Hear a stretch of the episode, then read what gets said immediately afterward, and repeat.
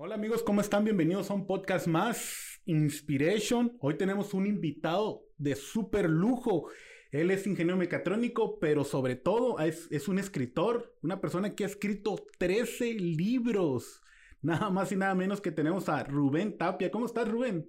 Hola, muchas gracias, José, por invitarme. Estoy muy bien, muy contento de estar aquí en tu programa. La verdad, cada vez que invitan a un programa me siento muy agradecido de que, pues, escuchen mi voz, lo que tengo que compartirles, porque es un tema de defensa de la vida siempre, defender la vida de todo ser humano. Y estoy muy contento y pues vamos a pasar una excelente rato, aquí una tarde maravillosa aquí en Ciudad Obregón, Sonora. Y vamos a compartir todo lo que hemos hecho durante varios años. Yo creo que son siete años más o menos trabajando en, en todo lo de generación por la vida y pues vamos a darle. Excelente, Rubén. A ver, Rubén, para entrar de materia y de lleno, ¿qué es el Provida o por, por qué estás aquí invitado? ¿Por qué inspiras? A ver.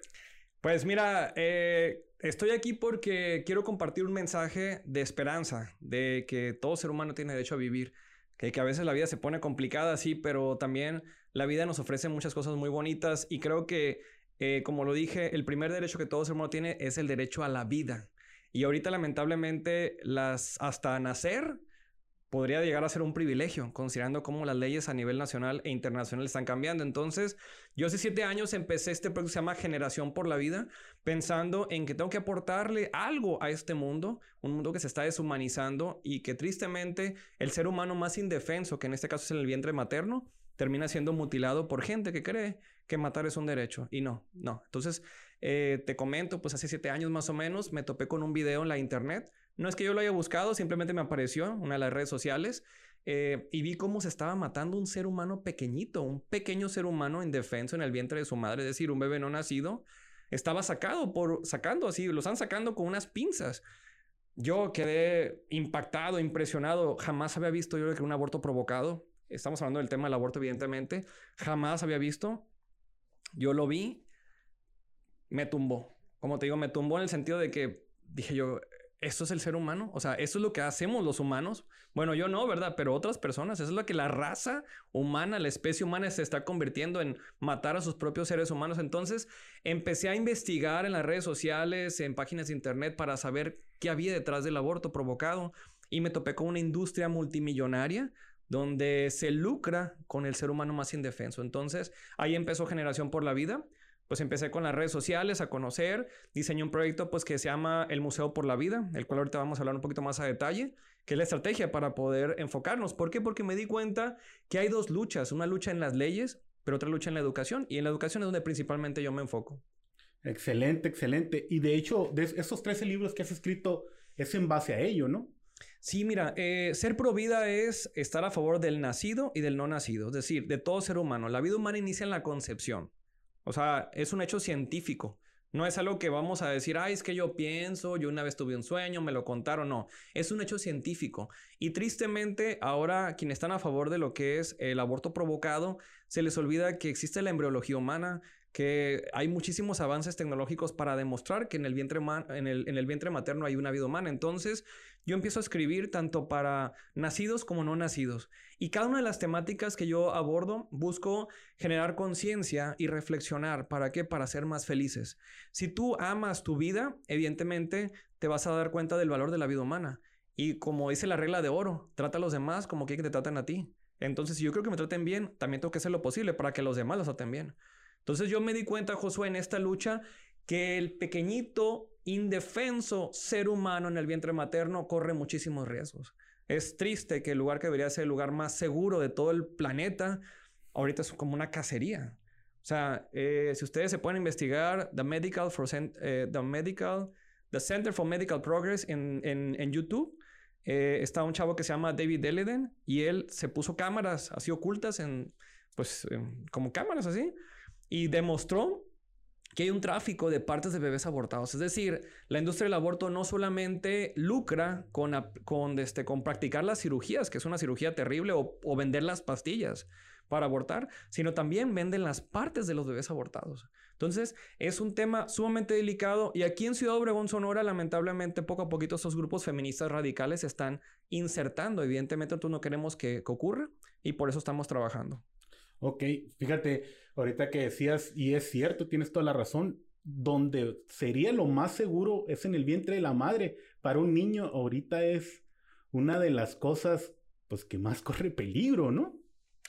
Tristemente, tristemente, y, cuando a la gente eh, promueve lo que es el aborto provocado, evidentemente estamos diferenciando lo que es el espontáneo del provocado, ¿verdad? El espontáneo pues simplemente ocurre, o sea, no es como que alguien lo busque, simplemente ocurre.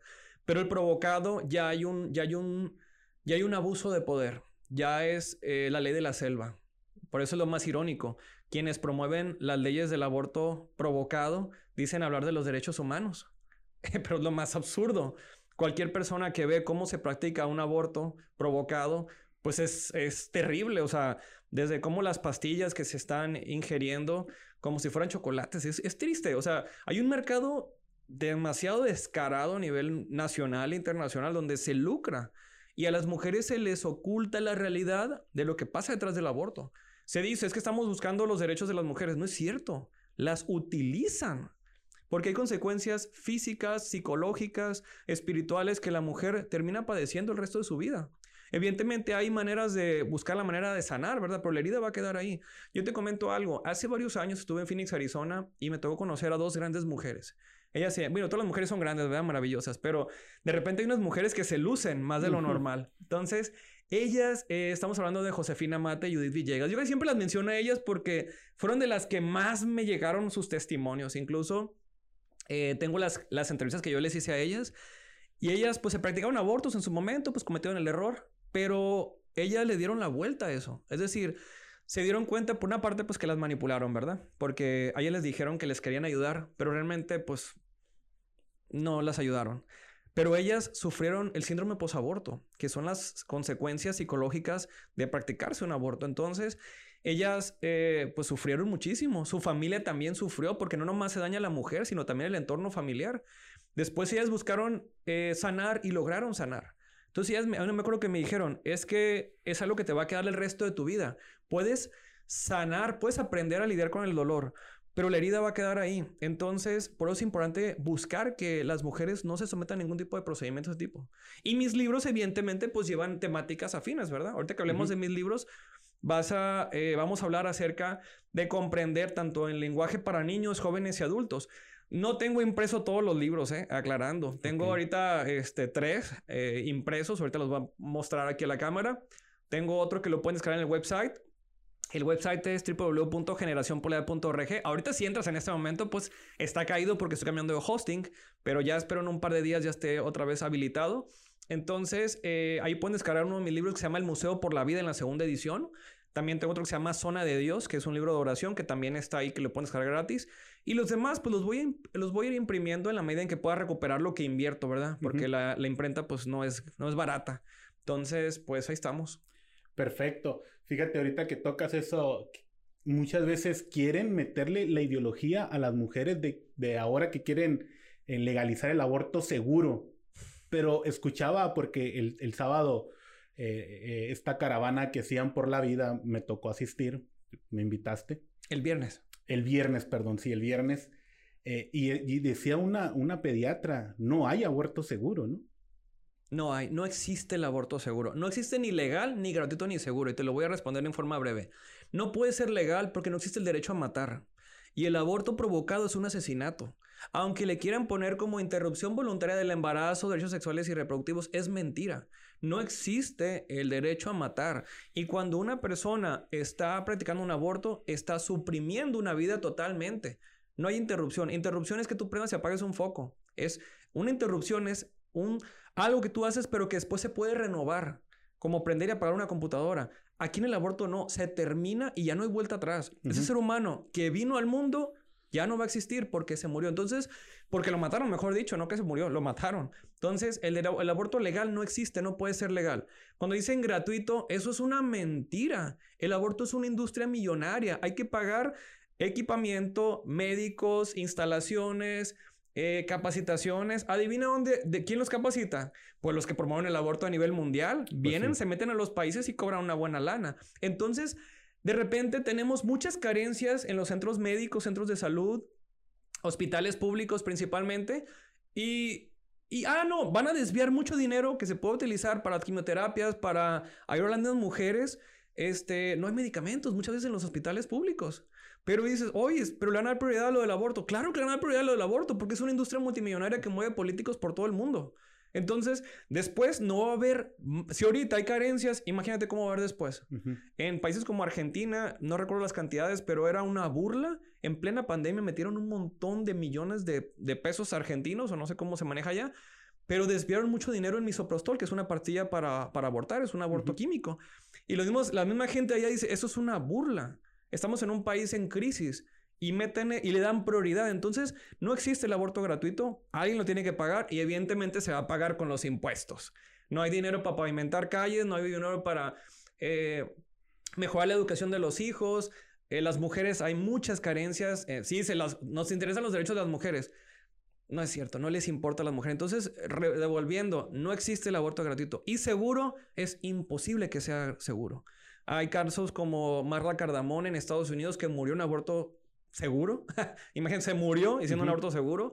Kayla Jones en Argentina se murió con misoprostol en un aborto legal, gratuito y seguro. Y digo, lo digo así sarcásticamente, es para que la gente reaccione, porque no existe, ni es gratuito, ni es legal, ni es seguro. Entonces, yo siempre les he dicho, si alguien te dice que quiere buscar eh, el aborto bajo esos tres puntos, está mintiendo.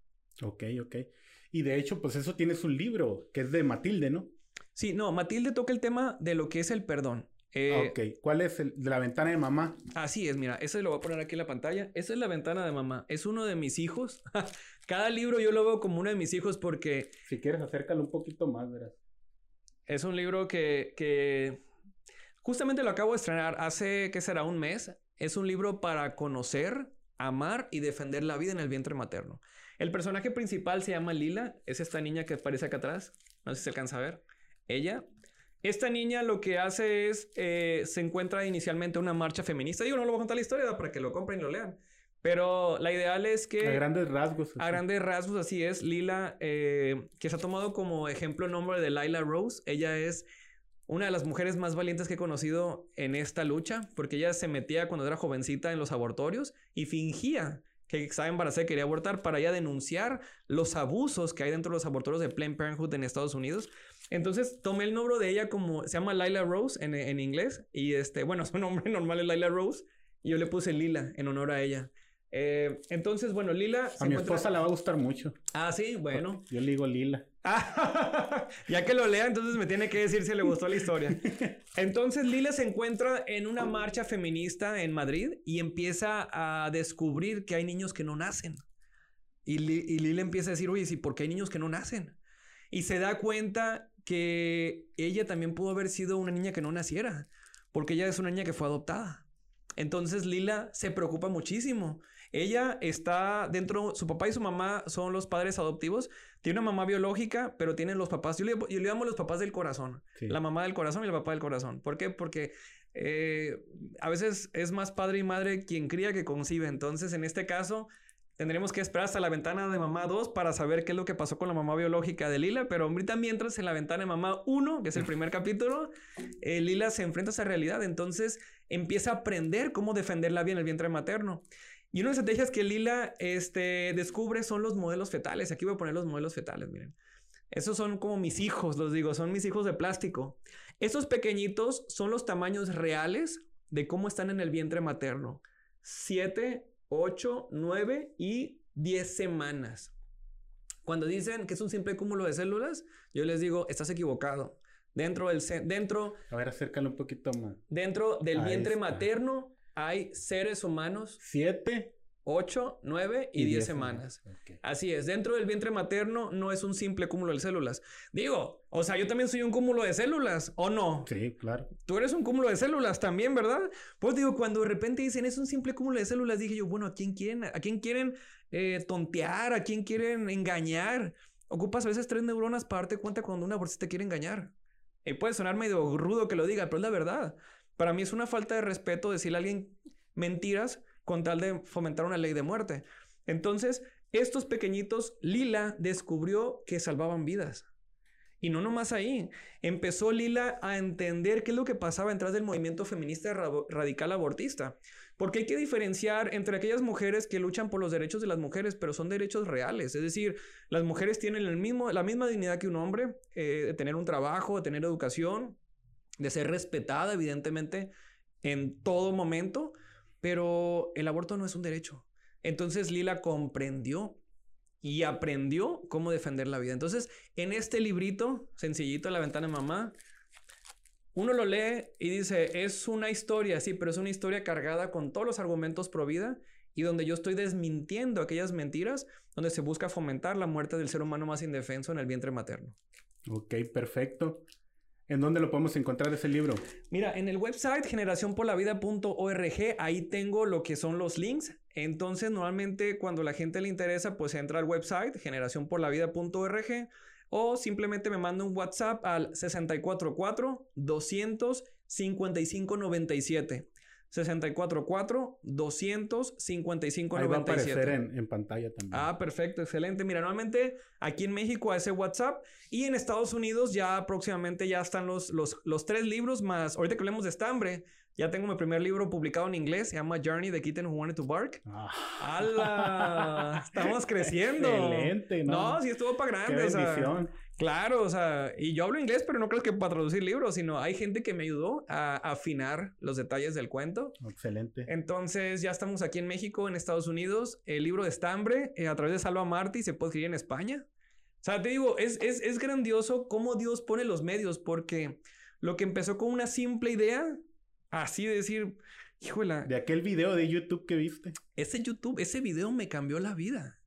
Y es, y es donde tú ves, brother, de lo malo, cómo Dios saca algo bueno. Algo bueno. Porque yo decía, yo, a mí, si me hubieras preguntado hace 10 años, ¿tú andarías en esto? Pues no. ¿Algún día tú estarías escribiendo libros para niños?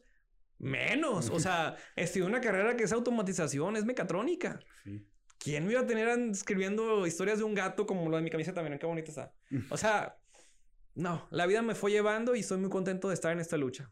Excelente. Cuéntanos del libro de Matilde. Mira, Matilde es un cuento que fomenta el perdón. Evidentemente, en nuestra sociedad, considerando toda la. Híjole, yo no sé qué tanto derramamiento de sangre tiene que ver con. con. con. con tanto odio, resentimiento. No sé, evidentemente cada caso es muy, es muy particular. Sin embargo, yo me di cuenta que el tema de la violencia es un tema muy delicado y está cobrando muchísimas vidas. Y lamentablemente los niños están recibiendo una educación pésima. O sea, si a eso le agregamos la pandemia que cerró escuelas, donde no hay una educación a lo mejor como pudiera haber cuando es presencial. Si a eso le agregamos la violencia que en los medios de comunicación, todas las películas que hay a través de las diferentes plataformas de video, toda la música que es súper erótica, violenta, sobre todo el género que es el reggaetón, que es lo que más promueve eh, ver a las mujeres como simples objetos de placer, es tristemente es una realidad. Entonces, si le agregamos todas esas faltas de valores, dije yo, tengo que hacer algo para fomentar el perdón. Evidentemente, eh, hay casos muy particulares donde hay resentimiento, pero aquí yo lo que busco es mostrar una maceta que no tenía flores. No podía, le sembraba la, la dueña de la casa eh, semillas en esa maceta y las, y las, y las semillas germinaron y ¡fum! se lloraban. ¿Por qué? Porque Matilde tenía, mucho resentimiento dentro de ella. Cuando Matilde comprendió que tenía que perdonar, fue cuando empezó a dar flores. ¿A dónde quiero llegar? Te conviene perdonar. Te conviene perdonar. Ok, te hicieron algo daño. Perdona. Habrá casos donde no se pueda pedir justicia porque pues ya no sé, ah, tú sabes que hay veces donde el daño es irreversible, ¿verdad? Pero Perdona porque tú te conviene. Tú eres el principal beneficio. A mí me haces algo. A mí me conviene perdonarte. No porque la otra persona se lo merezca, sino por, por salud emocional propia. Y evidentemente hay casos donde sí es cierto, toma tiempo sanar las heridas, pero yo creo que le quiero decir a los niños, a los jóvenes, a los adultos, porque ese libro lo escribí para niños pero una vez una amiga me decía, ay, me cae gorda y bla, bla, bla. Ey, acuérdate, Matilde, no vas a dar flores. Entonces se rió y a la hora sí es cierto, te conviene perdonar. A lo mejor, como te digo, dependiendo de la herida, pasa tiempo en sanar, pero esa es la idea. Por lo menos tú, Josué, y yo, y todos los que nos escuchan, tener como principal idea, perdono porque me conviene. Y ya lo demás, pues ya es parte de un proceso, ¿va? Amar a tus enemigos. Amar a tus enemigos. Es fácil amar a tu amigo, ¿no?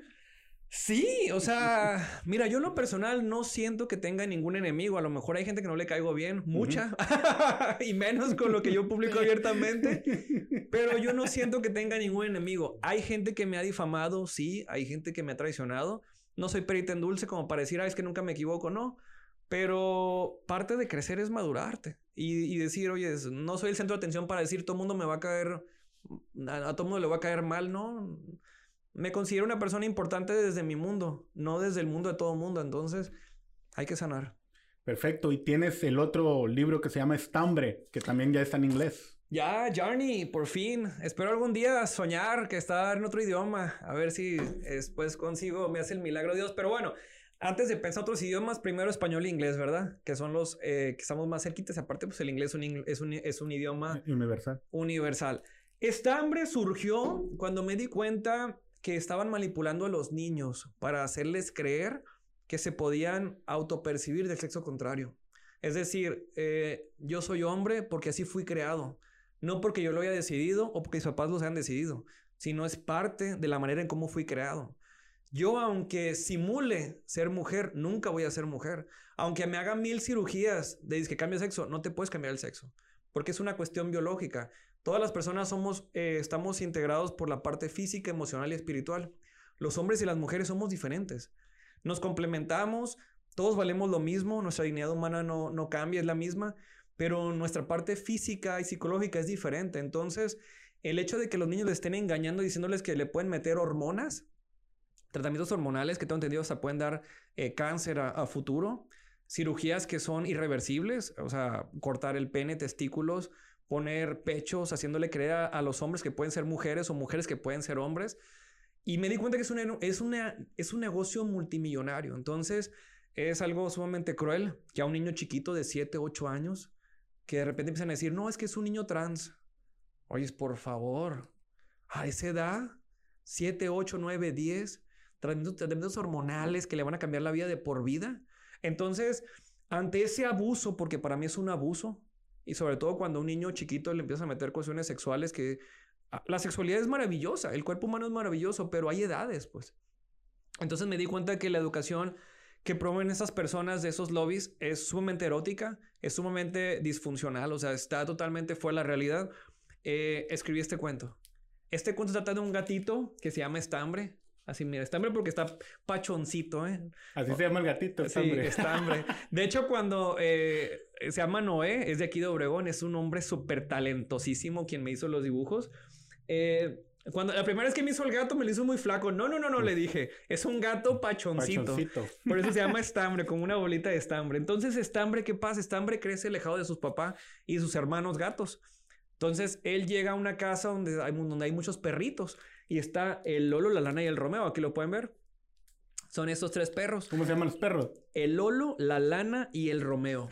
Son los tres perros que simulan, digamos, estas personas que están confundidas por malicia o porque a lo mejor ellos creen que es lo correcto, ¿verdad? Entonces, estas tres personas, eh, esos tres perros, mejor dicho, quieren hacerle creer a Estambre que Estambre puede ser perro si quiere, o puede ser gato si quiere, o puede ser lo que quiera. Entonces, Estambre pues entra en un conflicto de identidad. Aclarando, este cuento no tiene nada que ver con la homosexualidad. Eh. Te digo porque me han dicho, es que es un libro homofóbico. No tiene nada que ver la homosexualidad con esto. Estamos hablando de la identidad. Que habrá gente que es psicólogo que dicen que está vinculado. Bueno, yo no soy psicólogo. Yo estoy hablando de la identidad del ser humano como tal. Eh. Digo, es importante aclarar porque aparte que no existe la homofobia. O sea, existe a lo mejor el rechazo o la inmadurez o la gente que es abusiva o grosera. Pero la homofobia como tal, es decir, eh, estamos en la época de aquella donde estaba el Che Guevara que dice que los metían a campos de concentración. Esa época como que ya no está, al menos aquí en México no. A lo mejor otros países como Arabia Saudita, pero es otra historia. Pero regresándome al cuento, porque luego yo agarro camino. Entonces, el Lolo Lana y el Romeo, lo que le dicen Estambre, tú puedes ser lo que tú quieras.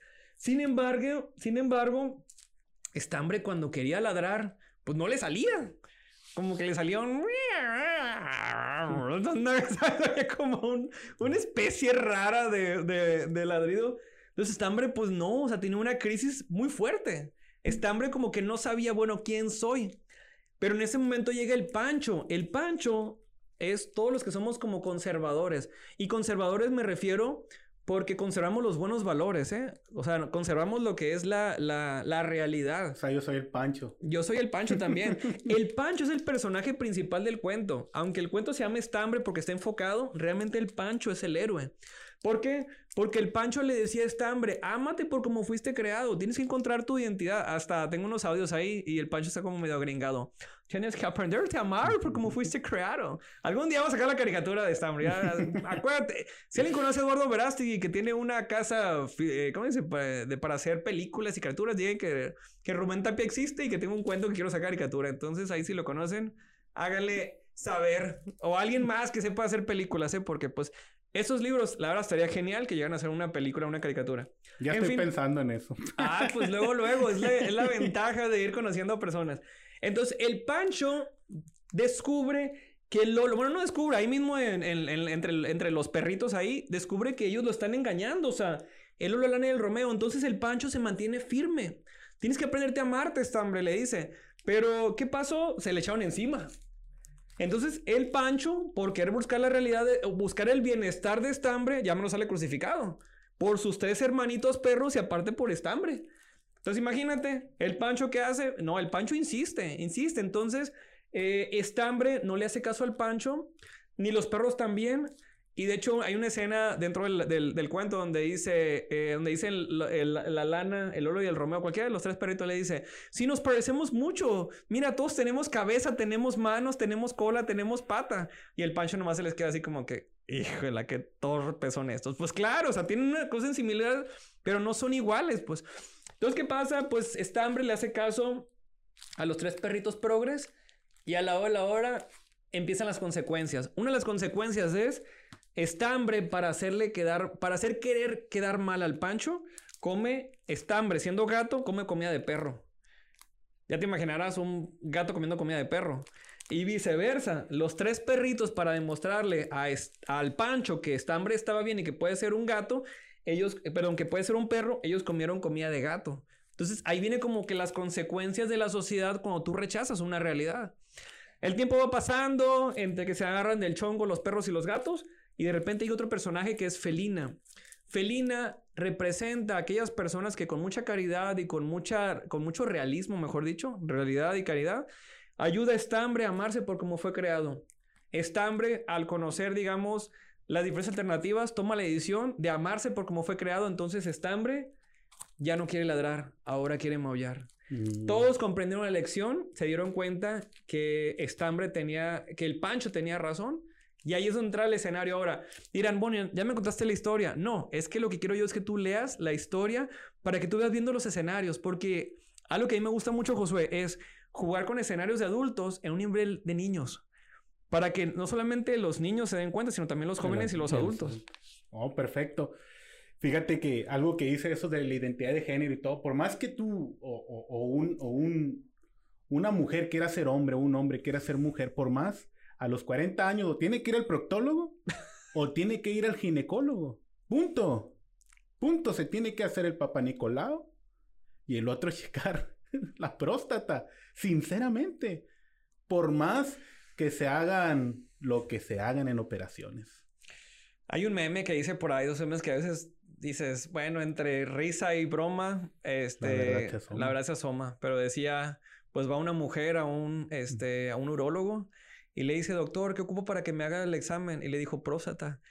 O sea, ni modo, no fuiste desarrollado. Es como, ahorita, por ejemplo, hay muchas mujeres, eh, eh, bueno, no hay muchas, pero hay una que otra. El, movimiento, a, lo mejor si me regreso un poquito al tema del aborto provocado, porque está ligado. lo que es la, ideología de género, el aborto provocado y el feminismo radical van de la mano, ¿eh? Las tres, o sea, van, son como. Son primas, primas hermanas, pero muy pegadas. Entonces, algo que yo veía muchísimo es que cuando decían las abortistas que los hombres no podemos hablar porque somos hombres, yo les digo, bueno, pero hay un derecho que dice la libertad de expresión, hay otro que dice que la naturaleza habla de que una mujer no se puede embarazar sola, dos mujeres no pueden embarazar a un hombre, perdón, eh, dos mujeres, bueno, una mujer no puede embarazar a otra, mujer. Entonces, por lo tanto, la presencia del hombre es muy importante en la defensa de la vida de la familia. O sea, porque no solamente, porque como decía, eh, un ser humano pues está formado también por un espermatozoide. Y el espermatozoide viene del hombre. Ahora, otra cosa también muy importante antes de que se me vaya el, el avión, también se abortan hombres. Entonces, eh, yo como hombre pro vida estoy a favor de los derechos de la mujer y de los derechos del hombre. Y en el vientre materno crecen hombres o mujeres. No crecen trans, no crecen, este, no, solamente crecen hombres o mujeres. Y realmente eso trata de estambre. Oh, está excelente, la verdad que Dios te ha dado un don y un talento de poder escribir esos libros. La verdad a mí me, me tuviste eh, entretenido con eso, la verdad. Y también traes unos embriones ahí. No, los embriones, no, este... Eh, son otros pequeñitos, pero ya son fetitos. Ok. Hay que aclarar un punto muy importante también, hablando ahorita de lo que es, eh, porque a veces se habla de que se menosprecia al embrión, se menosprecia al feto o al cigoto. Son etapas del desarrollo humano. Perfecto. Es importante aclararlo mucho porque hay gente que dice, cae la, es una estupidez decir que un embrión no es un ser humano. Mm. o sea, o que decir que un feto no es un ser humano o que no es persona. Ahorita podemos hablar un poquito del tema filosófico porque también aquí hay mucha filosofía, pero es muy importante aclarar, sea desde la concepción, este óvulo fecundado, como hay que llamar, cigoto, embrión, feto, son etapas del desarrollo humano. No hay ni un momento mágico en el que un ser no humano se convierte en humano. O se es humano desde el principio o nunca se va a hacer. Entonces, a partir de la concepción hay un ser humano. Entonces, aquí quiero mostrarles otro pequeñito este, yo siempre cuando hago lo que son los cuentacuentos, usted te va a platicar un poquito qué es el cuentacuentos. Ya llevamos tres cuentacuentos aquí en Ciudad Obregón, Sonora. Siempre les muestro a estos pequeñitos para que la gente los conozca, para que los niños vean que dentro del vientre materno crecen bebés. Ese es un pequeñito. Siempre les pongo nombres, ¿eh? Le voy a poner, se llama Rodolfo. Ahorita le voy a poner Rodolfo. se llama Rodolfo. Tiene 12 semanas de vida totalmente humano. Y es el tamaño real. Miren, aquí voy a poner mi mano. Para que más o menos vean el tamaño. O sea, y tristemente los matan. 12 semanas. 12 semanas. O, sea, que estamos 7, 8, 9, 10. Así es. Es 7, 8, 9, 10 y 12. Y es de cuenta que también, o sea, eh, los matan. Tristemente es una realidad. Y luego los matan a decir, qué cruel, Rubén. Es que eso es.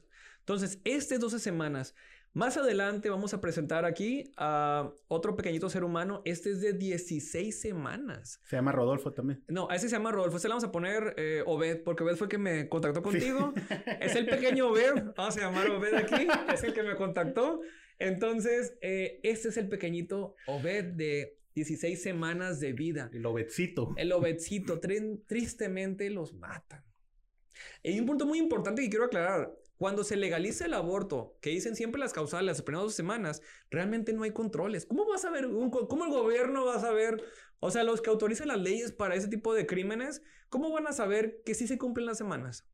Cuando hay una serie de abusos, o sea, es como cuando dices, ¿tú irías a poner tu vida en manos de un abortista, un médico abortista? Yo ni de chiste. Yo le saco la vuelta. Es como cuando dices, oyes, ¿te gustaría andar con una chava que está a favor del aborto? Yo ni de chiste. Imagínate, ya te casas, tienes hijos y pensar que tu esposa puede matar a tu hijo. No, o sea, yo sé que soy gacho cuando lo digo, pero estoy planteando la realidad. realidad. Estoy diciendo la realidad. O sea, chavos, hablen con sus novias acerca de cuál es su filosofía de vida. O sea, pregúntale a tu novia, ¿estás a favor del aborto? ¿Sí o no? Para que después no te vaya a salir con que, ay, es que quiero interrumpir mi embarazo. No, no, no, no, espérate, espérate. Desde ahorita y chavas, mujeres, pregúntenle también a sus novios cuál es su filosofía de vida. Porque hay hombres que son muy, pero muy irresponsables y prefieren evidentemente que la mamá acabe con la vida de su hijo en lugar de ser responsables. Entonces creo que son temas de noviazgo muy importantes que tienen que tomar desde anticipo. Pero bueno, vamos a ir con el siguiente bebé. A este le vamos a llamar Josué. Sí se parece. se parece. es un poquito más morenito que tú, pero, pero hay, hay dos, tres. Josué tiene 22 semanas de vida humana y tristemente los matan. Uno dirá, son 22 semanas. Tristemente los matan. Hay estados en Estados Unidos donde el, aborto provocado es legal durante todo el embarazo. Todo el embarazo. Y aquí en México la tendencia es que va a ser igual si no se revierten esas tendencias de muerte todo el embarazo. Se llama late term abortion en Estados Unidos, aquí le llamamos aborto tardío. ¿Cómo hacen? Le meten a la mujer, evidentemente, una jeringa, inyectan al pequeñito con una sustancia que no recuerdo cómo se llama la sustancia, pero le genera un paro cardíaco. El pequeñito sufre, imagínate, O sea, hay estudios científicos que dicen que desde las 8 o 9 semanas ya empieza a sentir por reacción. Tú me dirás. Dijiste eso y se me puso la piel No, es que es cruel. Es cruel. Los partidos de izquierda aquí en México, muchos de ellos abiertamente lo han dicho y la gente sigue votando por ellos. Yo no estoy diciendo que, que, que el PRI, el PAN son la gran cosa. Digo, ay, espero que no me vayan a regañar después por decirlo, pero es la verdad. La izquierda está más en contra de la vida humana. Sacaron, y, y te voy a eh, interrumpir en eso, sacaron de hecho un folleto donde ellos eh, iban a votar, así abiertamente sacaron el folleto, iban a votar a favor o en contra de la vida y en contra del matrimonio, de la familia, vaya.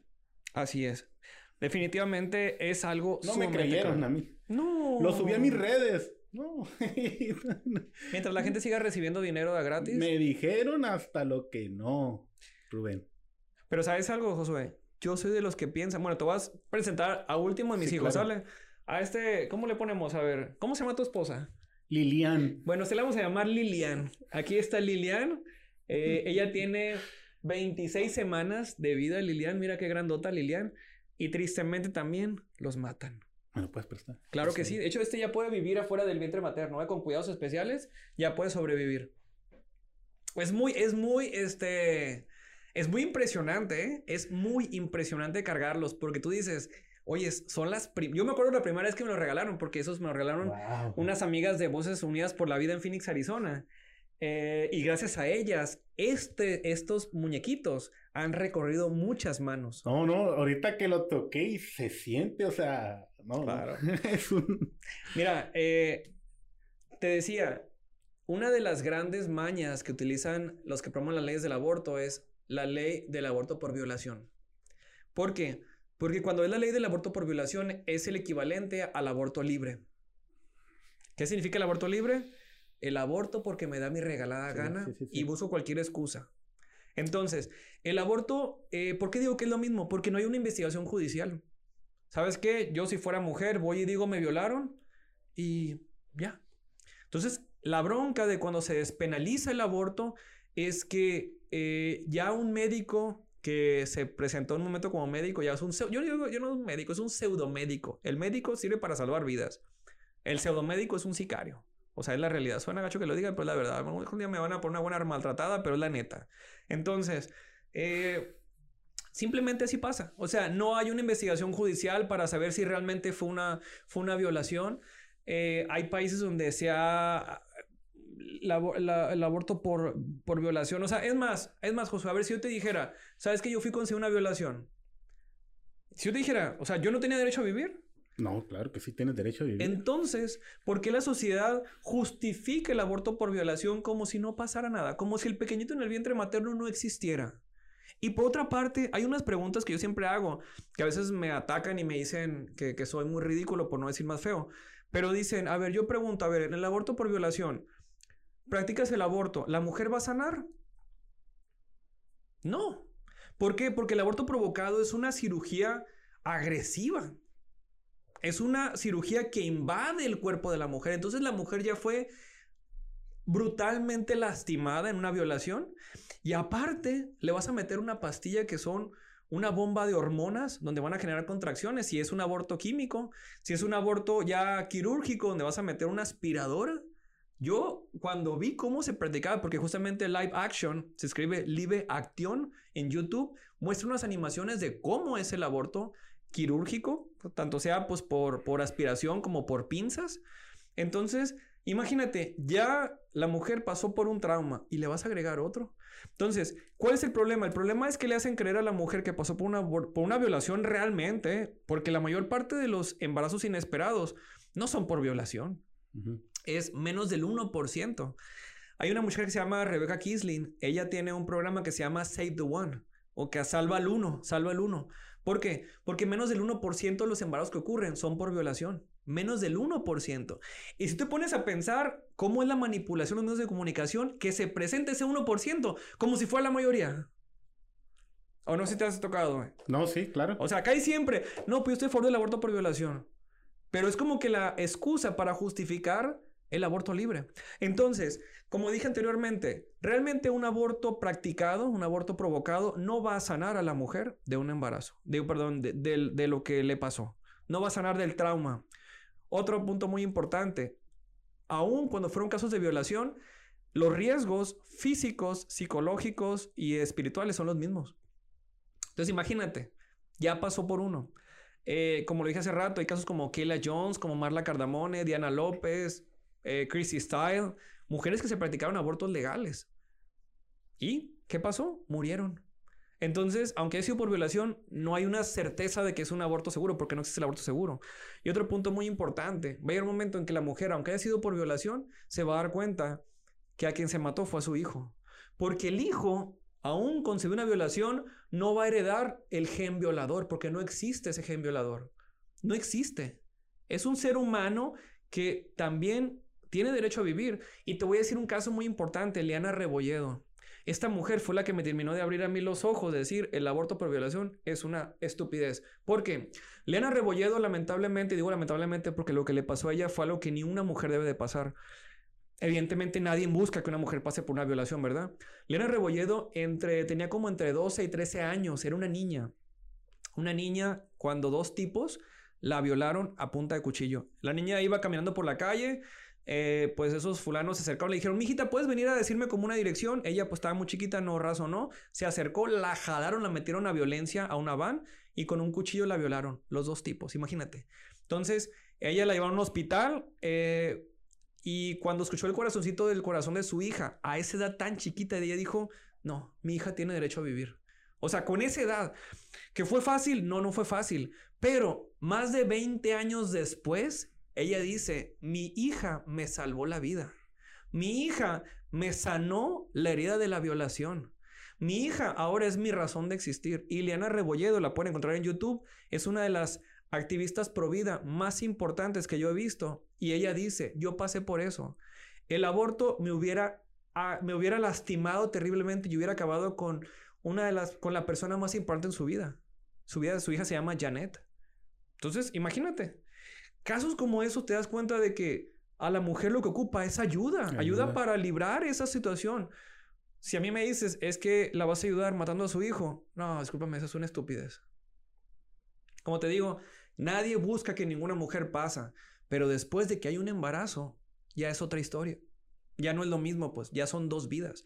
Si la mujer en su momento no puede eh, quedarse con el bebé, pues por la edad o porque es su decisión, habrá muchos matrimonios dispuestos a recibirlos en sus hogares. ¿Cuál es el problema, Josué? El problema no es que no haya matrimonios dispuestos a adoptar esos niños. El problema son los procedimientos burocráticos que cuestan mucho dinero. Una amiga muy cercana que quiero muchísimo tiene un hijo adoptado y pues a mí me sorprendió lo complicado que ese bebito hermoso llegara a su familia. Esa es la realidad. Sí, eh, aquí en México adoptó. Aquí en Ciudad Obregón, Sonora. Aquí es una burocracia, pero... Es triste. La verdad es que sí. Y países como extraña, como, eh, como extraña, como España, eh, donde el aborto es, es, es, de lo peor que puede haber, digamos, en el mundo, eh, es, mucho más es mucho más fácil ir a otro país a adoptar a que puedas adoptar dentro del país, del mismo país. ¿Ya viste la película de Muéstrame al Padre? No, no le he visto. Eh, el, el Alec, Alec, Kendrick fue. Eh, adoptó a, un, a una niña china, una asiática, y fue tan rápido. Llegaron ahí a, a, China, ya como que ya le habían mandado los papeles, lo firmaron allá, fueron por ella y se la trajeron la primera vez que la veían y se la trajeron. Aquí en México yo pienso que debería ser un poquito más rápido también y mucha más gente apoyaría en la adopción. Claro. Conozco mucha gente que sí está dispuesta a adoptar, pero no adopta por lo mismo, por tanta burocracia que hay aquí. Sí, a mí me sorprendió muchísimo el caso de mi amiga, que no digo su nombre por respeto a su privacidad, a su familia, pero ellos son un matrimonio estable, tienen, eh, vienen de familia, pues, eh, de valores, eh, o sea, un matrimonio estable económicamente, tienen su buena casa y todo lo demás. O sea, como para decir, les van a poner trabas. Y batalló muchísimo. Sí, así. Muchísimo. Yo eh, me sorprendió muchísimo, como te decía ahorita el caso de España. La doctora médico pediatra Gador Joya, ella es súper provida, está a favor de las mujeres más valientes que he visto en el país de España. Eh, tuvo que ir a adoptar a África Porque en España no pudo. Siendo médico pediatra, tener una, una estabilidad financiera, tener un matrimonio, o sea, no pudo. Y creo que tiene tres hijos adoptados de África, no recuerdo el país. Pero lo que voy es, dejémonos esas estupideces de decir, es que hay que matarlos porque nadie los va a adoptar. No, tenemos que cambiar las leyes, para que haya más recursos para salvar vidas, no para matarlas. Así es. Oye, me contabas eso del cuentacuentos. Vas con, con, niños, adultos, con jóvenes a contarles ahí un poco de tus libros. Sí, mira, eh, no es algo que yo planeé. La vida, o yo quiero pensar, es Dios, me pone personas en el camino que me abren los ojos para decir qué más podemos hacer. Y lo voy a decir abiertamente, Maxil es una gran amiga, una mujer maravillosa aquí en Ciudad Obregón. Una vez me dijo, oye Rubén, estaría bueno que vinieras a contarnos el cuento. Acá, el cuento de estambre, acá un lugar donde ellos se juntan con los niños. Y, y dije yo, yo soy, ah, eso, que siempre entro, ¿eh? O sea, no, no soy sacatón, no soy tan miedoso como para decir. Pero cuando me dijo, vienen a contarles el cuento, yo, ¿Cómo le voy a hacer? Acá mis cinco segundos de dudas de cómo le voy a hacer, porque pues una cosa es que tú des una conferencia para jóvenes y adultos que pues ya ahí tenemos un caminito, porque en el Museo por la Vida, el proyecto que te comenté hace rato, pues soy siete conferencias y he dado tanto en México como en Estados Unidos, en lugares que me invitan tanto en español como en inglés, entonces Excelente. como que ya es más fácil de adolescentes en adelante, pero niños, tú sabes que pues el niño te capta la atención un ratito y ya después te manda a volar. sí. Es la persona más honesta del mundo. Entonces dije yo, ¿cómo lo voy a entrar? Y dije yo, a ver, pues me tengo que ir. Pues me llevé unas lonas que tengo de, de esto y ya fuimos al lugar. Había un montón de niños hermosísimos todos. Y empiezo a contar la historia. Había un gatito y eso. Entonces, pues funcionó. Y digo funcionó no porque yo diga, sino porque los mismos padres de familia me lo hablaron muy bonito, que sus hijos en casa les contaron de, compraron el cuento y les contaron. Estamos hablando del primero de estambre. Evidentemente, siempre aprovecho para que todos conozcan los, los, modelos fetales, ¿verdad? Cualquier evento que voy, ahí me llevo el chamaquero de plástico. Entonces, hijos mis hijos, mis hijos postizos, siempre me los llevo. Entonces, pues funcionó. Eh, y me volvieron a invitar las mismas personas, en este caso Oli, ella este, tiene un kinder que se llama Baby and Junior Smart, aquí cerquita de aquí. aquí. sí, sí, sí. Y me invitó y dimos el cuento de la ventana de mamá, que es el segundo cuentacuentos. Ahora, el nombre de cuentacuentos no lo inventé yo, no sé si alguien lo había inventado, pero Maxil me mandó una imagen y decía ahí cuentacuentos. Y dije yo, oye, esto también es una alternativa para fortalecer la cultura de la vida. Porque hay un punto muy importante, como lo dije anteriormente, hay dos batallas. La batalla legal, que eso es las leyes, los diputados, senadores, abogados, Suprema Corte de Justicia, o sea, ese es, el tema que es súper delicado. Sí, sí, sí. Pero también la batalla eh, cultural, educativa. Entonces, si a mí me gustó muchísimo empezar a escribir para niños es porque es una batalla cultural. Es bien triste, Josué, que muchos padres de familia prefieren no hablar de esos temas con sus hijos. Y sus hijos no nomás de, de, de kinder, no, de toda la primaria o secundaria. ¿Y qué pasa? A los niños les, les lavan el cerebro. En las redes sociales, en las películas. Entonces, al hijo, los mismos padres de familia lo están dejando desprevenidos. O, perdón, lo están dejando, o sea, no lo están ayudando. Así es. Entonces, ¿qué pasa? Ya después les lavan el cerebro y el hijo paga las consecuencias. Porque seguir la industria del aborto, la industria de la ideología de género también es una industria. El feminismo radical es la persona que sigue esas ideologías va a sufrir va a sufrir, va a pagar las consecuencias. Entonces el padre de familia tristemente está dejando vulnerable a sus hijos. Entonces, bueno, te contaba, me invitaron, eh, saqué mi lado de mi little me, mi pequeño yo. Sí, sí, sí. Y, este, y así empezamos a contar. Justamente ese sábado tuve un cuentacuentos de la ventana de mamá y lo mismo. Es padrísimo cuando le enseñas tú uno de estos pequeñitos a los niños dicen, un bebé. Mira, yo ni les pregunto, a ver, yo les digo, yo ni les digo que son bebés, les digo, a ver, ¿qué están viendo ahí? Y ellos mismos dicen, es un bebé. Porque la naturaleza de los niños es entender que aquí son un bebé, que no es un simple cúmulo de células, que no es el producto de la fecundación. O sea, esos son manipulaciones del lenguaje. No, es un bebé, un bebé no nacido, porque no ha nacido, pero es un bebé que tiene derecho a nacer y a seguir creciendo. Entonces, el cuentacuentos es eso. Vas, le cuentas la, historia de Lila, este, les hablas de la manera más natural. Los niños colorean, a los niños les fascina colorear. Mis libros tienen dibujos para colorear. O sea, todos mis libros les pongo dibujos para colorear. ¿Por qué? Porque cuando el niño, a lo mejor incluso hay niños que todavía no saben ni leer, agarran mi libro y con los mismos dibujos van entendiendo la historia. ¿Por qué? Porque cada dibujo es lo que representa el capítulo. Por ejemplo, si el, libro tiene ocho, capítulos, el libro tiene mínimo ocho dibujos. Entonces, el niño va coloreando el dibujo y va este, percibiendo la idea del capítulo. Entonces, primero llego los niños, hacemos unas dinámicas. Eh, por ejemplo, en el evento que estuvimos ahora el sábado, pues primero hubo como un bailable para como rompehielos. Eh, después a los niños les conté la historia de la ventana de mamá, la historia de Lila donde salen dos personajes, embrioncina y fetocina. Mm. ¿Sabes? Algún día voy a hacer un cuento como un fetocina y, embrioncina les decía, con ganas de tener una, una botarga así para que llegue fetocina y todo chavaco va a salir corriendo. Imagínate. Pero, pero es que es importante, Josué, que ellos vean que, que, que hay vida dentro. Entonces yo les, les cuento la historia, bueno, no la historia, la relación de la maceta y, la planta que crece dentro de la maceta. ¿Por qué? Porque es triste ver adolescentes y adultos diciendo que es el cuerpo de la mujer cuando quieren fomentar la industria del aborto. Carteles como mi cuerpo, mi decisión, my body, my choice. Por favor, o sea, cuerpo tuyo es la matriz. ¿No quieres tener hijos? Pues opérate, a lo mejor van a decir, eh, ¿Qué es peor? ¿Que maten a sus hijos? ¿O que mejor se quite una parte de su cuerpo? O sea, entra en un tema polémico, moral, ¿verdad? Es un tema moral. Pero a la hora de la hora, eh, cuando es personas que tienen la intención de matar vidas, dices, pues el mal menor. Entonces, ese es el cuerpo de la mujer, no el concebido. Entonces, yo les digo a los niños, a ver, vamos a ver un ejemplo. Y si siempre hay una mujer embarazada, le digo, a ver, mujer embarazada, pase para acá. Y este sábado pasaron dos mujeres bien bonitas que se veían con sus pancitas.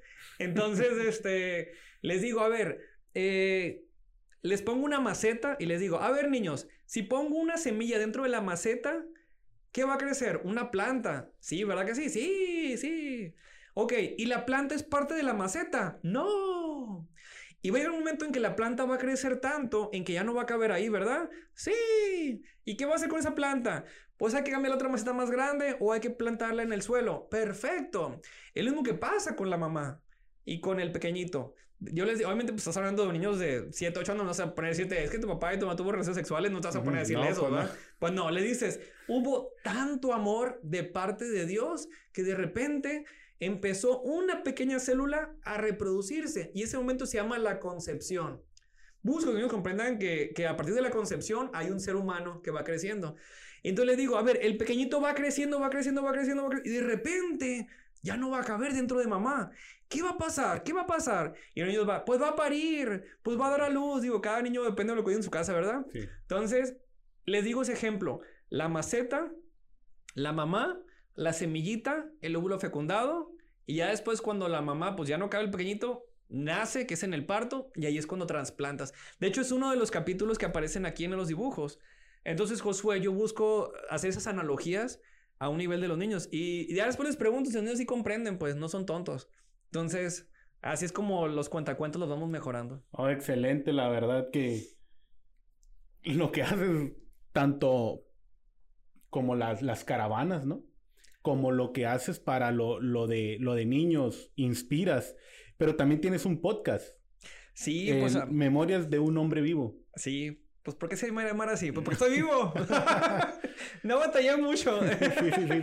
lo acabo de empezar, lo tengo en Spotify y en YouTube. Memorias de un hombre vivo es un eh, podcast, es una algo tenía que tenía ganas de hacerlo hace rato, pero estoy metido en tantas cosas que de repente entre mi vida personal, laboral, eh, pues no me alcanza el tiempo, pero ya tengo tres programas ahí. Excelente. Eh, si quieren escucharme, eh, pues Rubén Tapia, Memorias de un hombre vivo, porque estoy más vivo que nunca. Estoy en mis treintas y la verdad volteo hacia atrás y digo yo, estoy en mejor época de mi vida. Creo que en este momento de mi vida no cambiaría nada. no estoy diciendo que todo ha sido perfecto, no. Pero creo que he madurado y he crecido y me amo por cómo fui creado. Yo soy el Pancho y ahorita ya está hambre, ya no quiere ladrar, ahora quiere maullar. y yo ya quiero maullar también como está hambre. Ok, y, y, le pusiste, estaba escuchando, escuché un poco de tu podcast, Memorias de un hombre vivo, porque tú te sientes una persona exitosa, ¿no? Sí, mira, eh, hay que entender la realidad de, de, lo que es el éxito, ¿verdad? Sí, claro hay gente que mide el éxito por el dinero, hay gente que, que, que mide el, éxito. éxito es subjetivo. es subjetivo desde un punto de vista. Yo el éxito lo mido por hacer la voluntad de Dios. Así yo mido el éxito. Entonces, me preguntarán, oye, si tú haces toda la voluntad de Dios, pues hago lo más que puedo. Pero dentro de lo que más que puedo, siempre estoy aspirando a algo más. Pero también, aparte de hacer la voluntad de Dios, es sentirte bien contigo mismo. Es amarte, es tener tus espacios.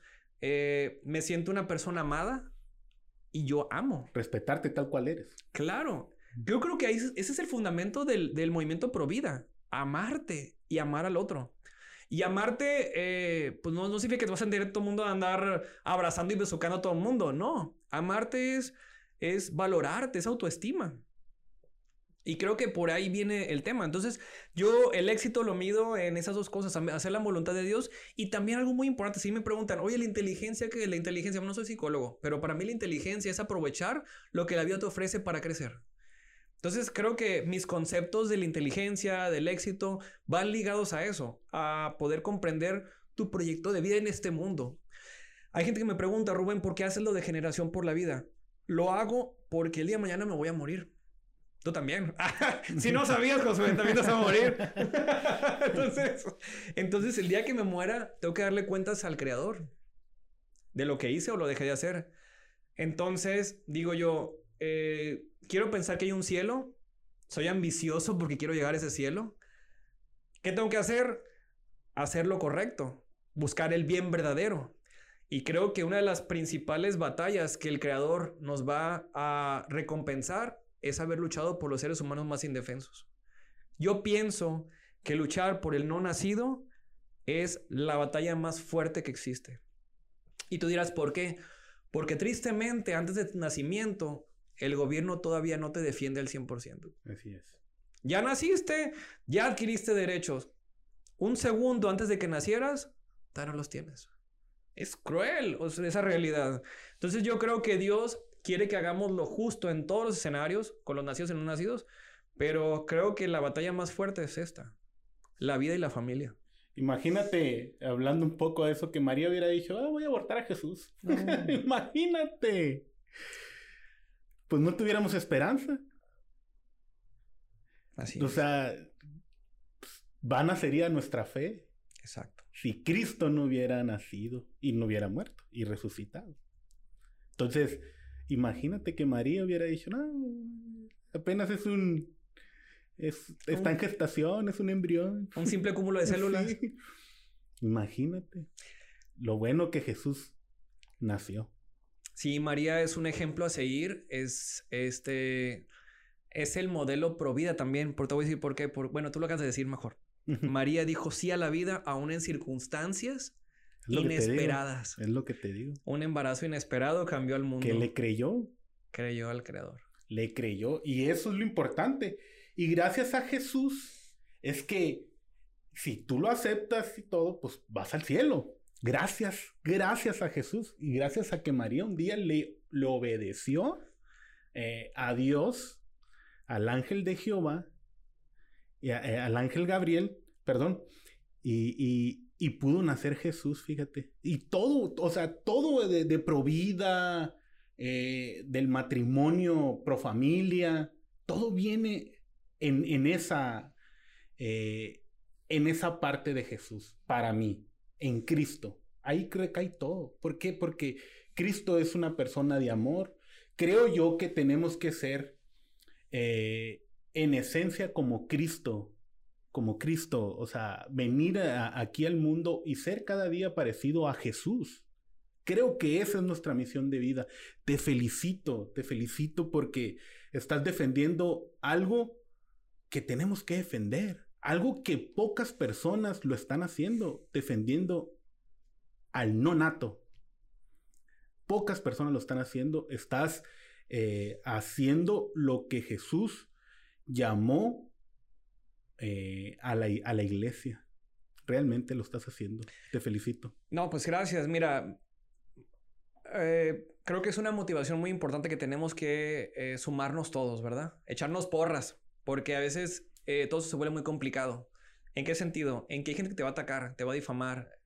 Hay gente que no cree en el diablo. Bueno, yo sí lo he visto el diablo. no lo he visto, nunca se me ha parecido, pero lo veo hecho en las obras. Sí. Cuando alguien te ataca, te difama, A mí me han dicho que he tenido ah, un, trastorno psiquiátrico de megalomanía, imagínate. Me han, me han etiquetado hasta megalomaníaco. Para quien no sepa lo que es un megalomaníaco, es una persona que tiene un trastorno psiquiátrico que que es como que anar eh, ¿cómo dice? narcisista, que volteame a ver, yo domino. Y todo por estar metido en esto. Y dirás, oye, espérate, a lo mejor si fuera, no sé, un tiktokero que salgo bailando, a lo mejor si me pongo a hablar de los partidos de fútbol, a lo mejor habrá otras maneras de llamar la atención, pero defendiendo al video, esto no es como para decir es, es, es, volteame a ver, o sea, soy la celebridad pro vida, no existe esa celebridad pro vida. Entonces, yo lo que sí veo esa maldad muchas veces cuando te atacan, pero a la vez la hora no me importa. No me importa porque a que le rindo cuentas es a Dios. Entonces, durante estos siete años he aprendido muchísimo de la vida de Cristo. Eh, Cristo es el modelo a seguir. Así es. Es el modelo a seguir. Eh, tengo un libro que estoy escribiendo. Se llama Jesús el Gran Líder. Espero algún día publicarlo. Y yo doy cuenta de cómo Jesucristo realmente tenía la capacidad para ser un empresario. Sí porque es un eh, para administrar o salvar almas. Entonces, eh, de hecho, ya, ya dije el nombre, espero que no me lo pirateen. Ey, lo dijo Rubén Tapia primero. Regístralo. Entonces, ahorita me salía a registrarlo ante, el, ante este, el indautor. Bueno, bueno, regresando al tema. Eh, cuando alguien te ataca y, y tú sabes que tienes la razón, no hay que tener miedo. En la caravana que tuvimos este viernes, donde fue muchísima gente, la verdad, Ahí están los drones donde ven toda la gente. Y eso que no tuvimos muchos medios de comunicación que nos dieran difusión. ¿eh? o sea, así redes sociales conocidos. Evidentemente, pues también es... O sea, por una parte fue mucha gente, lo cual estoy muy contento. Pero por otra parte dije, oye, pudiera habido más. Sí. Después hubo otra marcha, no voy a mencionar mucho el tema para no salir de pleito, pero casi no tuvo. ¿Por qué? Porque nuestra caravana es a favor de la vida. Y hay otros movimientos feministas radicales que muchas veces buscan engañar a la gente haciéndoles creer que buscan los derechos de las mujeres, pero las mujeres que matan, las mujeres que, que lamentablemente eso no debe de ocurrir. Pero nuestra caravana provida incluye todo eso. Incluye la defensa de la mujer. Entonces, si de repente dividen entre los del trapo verde y nosotros los de la, lo del movimiento celeste, hay un error. O sea, estamos, tenemos que trabajar en equipo. Las feministas de de veras, no las que buscan los privilegios, que es, como lo dije anteriormente, que es matar a un ser humano indefenso. A mí lo que me, me, dio mucho, mucho, pues no coraje, pero sí me molestó muchísimo cuando me di cuenta de todo esto de la industria aborto, es como los del trapo verde engañan a las mismas mujeres, haciéndolas creer que le están ayudando, pero no le están ayudando. Están dejando muchas heridas. Y como te dije, a ver, si ahí me dicen, oye, es que es el derecho a elegir. Bueno, si vas a hablar del derecho a elegir, muéstrale todo, todas las, todo lo que pasa, pues. Muéstrale todos los casos de mujeres que se han muerto. Todas las mujeres de mujeres que han sido, que han tenido perforaciones de un útero, mujeres que ya no van a volver a poder tener hijos después de, una, de un aborto provocado, ya no van a volver a poder tener hijos. ¿Por qué no se los dicen? Pues porque hay la anita de por medio. Entonces yo a las personas que están escuchando, documentense, documentense, no hagan estupideces porque la vida vida te va a cobrar las mismas eh, frases tontas que utilizas para que otras mujeres ataquen o ataquen a otros indefensos. Sí, fíjate que lo que dices, eh, Jesús el, el, gran líder, y es cierto, Jesús era un gran empresario, un gran empresario, a pesar de que no tuvo empresas, realmente cada una de sus frases, o sea, como enseñaba, primero que nada, por parábolas. Eh, Jesús, realmente, bueno, la Biblia es, debe de ser el manual. Yo como empresario, a mí me dicen, ¿qué libro me, me, me, me, me ¿cómo se llama? ¿Recomiendas? Me recomiendas. No, pues la Biblia. La Biblia. O sea, realmente es que en la Biblia viene todo. Viene todo. Entonces, lógicamente hay más libros, te tienes que documentar de más, pero el principal, la Biblia. Y bien lo dices. Es que es el manual de la vida. Sí, la verdad. Y, dentro de la Biblia, porque es un conjunto de libros. Ahí no voy a decir un cúmulo de libros, es un conjunto de libros, el Evangelio, lo más importante. Porque ahí se plasma la vida de Jesús de una manera mucho más radical. Jesucristo es un Dios de vida. Es el camino, la verdad y la vida. La verdad y la vida. Entonces, decir, oye, acá el movimiento Pro Vida, estamos completos. Tenemos una mujer maravillosa, la Virgen María, que dio sí a la vida. Tenemos al mismo Dios hecho hombre con Jesucristo. ¿Sabe? Tenemos, aunque digan, saquen sus, sus, rosarios de los ovarios. O sea, díganme ¿Qué católico anda metiendo rosarios en los ovarios de una mujer abortista? Por favor, o sea, son frases tan tontas que buscan denigrar. Hay que respetar los credos de las personas. Si eres católico, evangélico, testigo de Jehová, judío, musulmán. Yo creo que lo que nos, lo que nos, lo que nos une ese deseo de buscar la verdad. Y dentro del vientre materno crece un ser humano indefenso. Y eso es lo importante. De que decir, oye, puedo vincular la fe con la razón en este caso la ciencia, con el conocimiento nato que todos tenemos. Por eso te digo, o sea, Josué, cuando, cuando veo los cuentacuentos y les digo a los niños, a ver, ¿ustedes qué ven? Y que me dicen, un bebé, porque el niño desde chiquito sabe que es un bebé. Yo sé que a lo mejor, repito, parezco disco rayado, ¿verdad? Pero estoy tan clavado con esto porque es un abuso terrible. Y ahora que tuvimos la caravana, eh, pues tuve el gusto o el honor, mejor dicho, de que me permitieran expresarme abiertamente en esa caravana. Este, y creo que en esos siete minutos o cinco, me dijeron cinco, pero pues me pasé. Ni modo estando arriba, ya me vale. Dije, ya aquí estoy. ni modo que te bajen. Ni que me bajen. Entonces, así ni modo para qué me invitan. Entonces. Y te ponían eh, los minutos, ¿no? Me ponían los. Lo que pasa es que yo, a mí me dijeron, oye, son cinco minutos, pero pues cuando tú haces el esquema, es más, yo había hecho un, un, este, un, un speech o un libreto como para 15 minutos, porque hay tanto que hablar. Hay, es, es, que, es, e, e, es que la industria del aborto es tan criminal, es tan cruel, son tantas las maneras como se engañan a las personas, que tú dices, necesito aprovechar el mayor tiempo posible. Porque también tú subes el video a las redes sociales y tú no sabes ese video a dónde va a llegar. Así es. O sea, no nomás es llegar, me paro, hablo y ya se olvida. No, es algo que va a quedar grabado. Entonces, si yo en ese tiempo puedo aportarle algo, porque yo no nací sabiendo esos conocimientos, Josué. A mí alguien me los enseñó y yo los validé. Yo no soy un cotorro que repite nomás lo que escucha. Que lamentablemente los del trapo verde así lo hacen. Repiten palabras, frases sin, sin sentido. Yo no. Yo me pasan algo, lo dijeron o lo dijeron, como se diga. Y de este, y ya después digo yo, Ay, es que esto es cierto. Una vez puse a leer un libro de medicina, de embriología humana, y dices, wow, qué bonito. De hecho, hay un DVD de The National Geographic que se llama The Development of... Uh, algo así, bueno, el desarrollo de la gestación o algo así. No recuerdo exactamente las... las... Yo tengo ese DVD. Híjole, yo me enamoré. Me enamoré de la vida en el vientre materno. De hecho, no sé si me permitas decir unas frases. Yo cuando estaba... Y, eso, y eso lo puse casi al inicio, al inicio de mi libro. Este... Pero hay de repente frases matadoras o, palabras. Ni las frases matadoras. Mira, yo te voy a decir algo porque yo estoy en ingeniería mecatrónica. Entonces, cuando yo estaba en la universidad, pues de repente en los últimos semestres nos tocaba programar robots. Ahí en la ULSA, yo estoy en la Universidad de La Salle Noroeste. Entonces, ahí nos permitían de repente programar robots. ¿verdad? No todo el tiempo, pero pues de vez en cuando. Entonces, yo agregué unas frases aquí en el, en el libro. Las voy a leer. Dice... Cuando estaba en la universidad me tocó programar varios robots, lo cual me impresionó la manera de cómo funcionaba. Sin embargo, quedé mil veces más impresionado cuando vi cómo nos desarrollamos tú y yo en el vientre materno. Bendita ingeniería que hace de un milagro una realidad. O sea, el mejor ingeniero del mundo, papá Dios. O sea, quien no valora lo que pasa en el vientre materno es porque es una persona que no tiene neuronas funcionando. Es impresionante. Es una ingeniería... No, o sea, es que Ponte a verlo. ¿Estás a favor del aborto? Sí. ¿Por qué? Pues porque es el derecho de la mujer. Hija de esa tal por cual, con ganas de ahorcarla y se me quita lo provida en ese momento.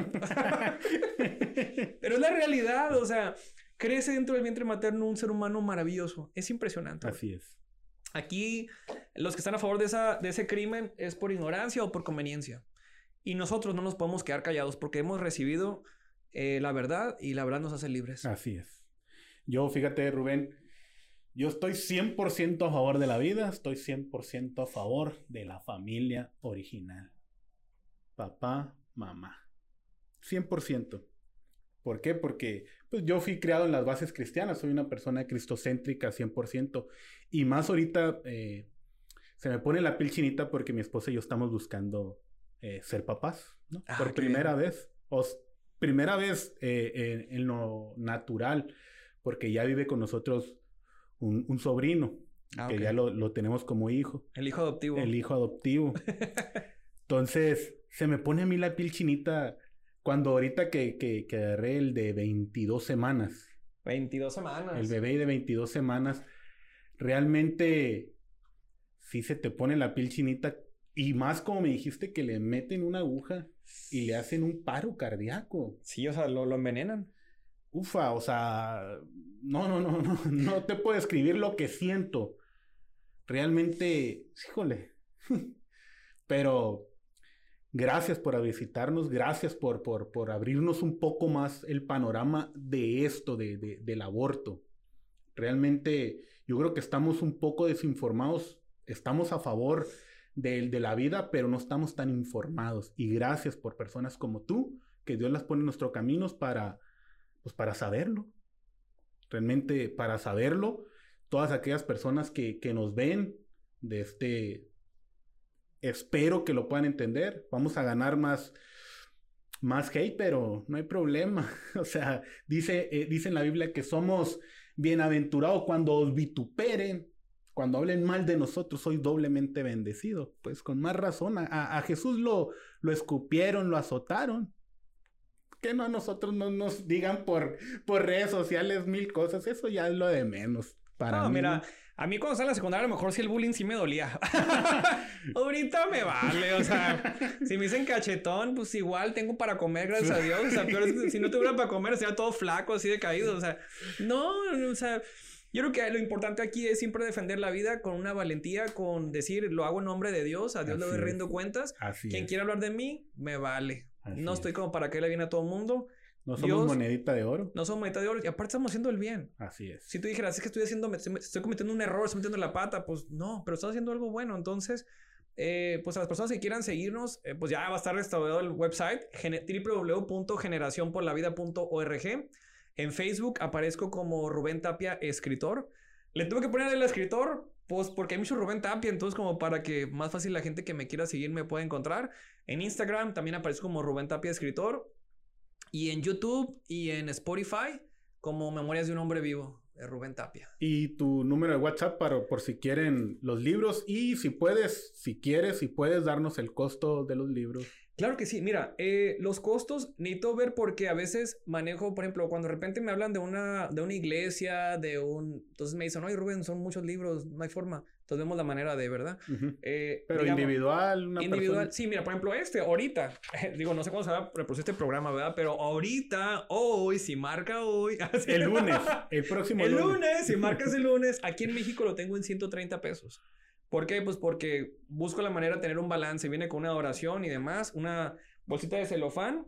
Este, y estambre viene con un separador, con un sticker, y igual, la eh, Matilde igual. Ahorita, eh, la ventana mamá lo tengo en 130 y Matilde y estambre 120. Ahorita. Te digo, eh, con lo que recabo de estos libros, voy a imprimir mi próximo libro que ya está hecho. Se llama Mateo.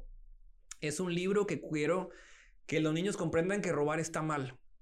En contra de la corrupción. Tenemos un país donde la corrupción está terrible. Entonces quiero también atacar ese tipo de cuestiones, la corrupción. Y a la par en Mateo busco fomentar lo que es el emprendedurismo. Que los niños de chiquito vean que también pueden formar su propia empresa, porque trae las dos partes, pues. La parte del business y la parte del respeto. O sea, del respeto al bien ajeno. Entonces, con lo que yo saco de estos libros, imprimo el siguiente libro. Y así consecutivamente. Espero pronto tener dinero para Gritos Internos, para Ayúdame, para Torunda, que es otro libro que también he escrito. Es que son 13, ¿no? Sí, pues es que, no, y aparte otros que ya los tengo avanzados, pero pues lo nerd no me ha, no, no, no llego tanto.